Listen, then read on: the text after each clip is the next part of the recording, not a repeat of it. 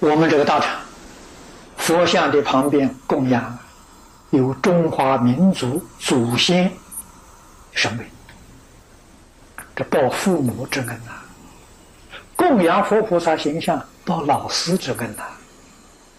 走进这个殿堂，念念不忘父母，不忘老师。我们这个道场设在外国，不是自己的国家了。我们生活在这个土地上，这一块土地来供养我们的生活。这个地方的人民对我们许许多多的帮助，这也是大恩大德。这是四重恩，你们所说所谓的国土之恩、众生之恩。如果这个没有国家政府来保护我们生活的安全，你怎么能够安心办道？这也都要知恩报恩呐。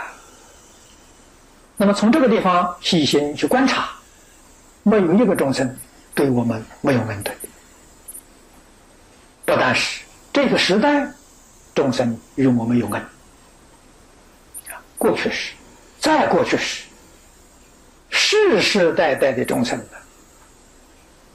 跟我们的生活都有密切连带的关系。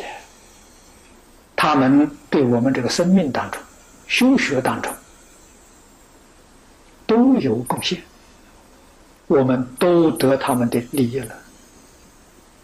我们今天吃一粒米，喝一杯水，有没有想到这一粒米怎么来的？这一杯水怎么来的？细细的思维呀，你才晓得。我们平常这一餐饭，啊，这一件衣，生活所所需，多少人在提出心力的贡献。我们才能够这样方便得到啊！可是我们有没有想到，那么多贡献的人对我们的好处？对我们的恩惠？我们又应该如何去报答他？这是佛教导我们的。有一些对我们有恩德的人，有贡献的人，很不幸，他做错了事情。感得三途的苦报，三途受苦里面的众生，也都是我们的恩人呐。佛在经上讲，一切众生皆是我们过去父母，未来诸佛。他讲的话是真的，不是假的，说明我们跟一切众生的关系。那我们看到造罪业、堕恶道的众生是什么人呢？是我们过去父母啊。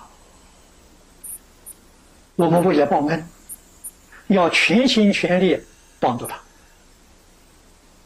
现在造作恶业还没有堕落，好办呢。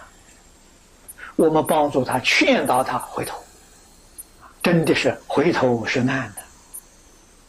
已经堕落在恶道里面，我们要学习地藏菩萨，效法地藏菩萨。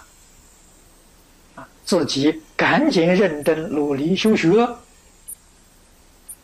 我们的修学有了成就了，真正能够脱离三界了。只要你能够证得阿罗汉果，你也能随类化身了，也能够随机说法了。换一句话说，你有能力去游览地狱，你有能力。像地藏菩萨一样，帮助地狱苦难众生。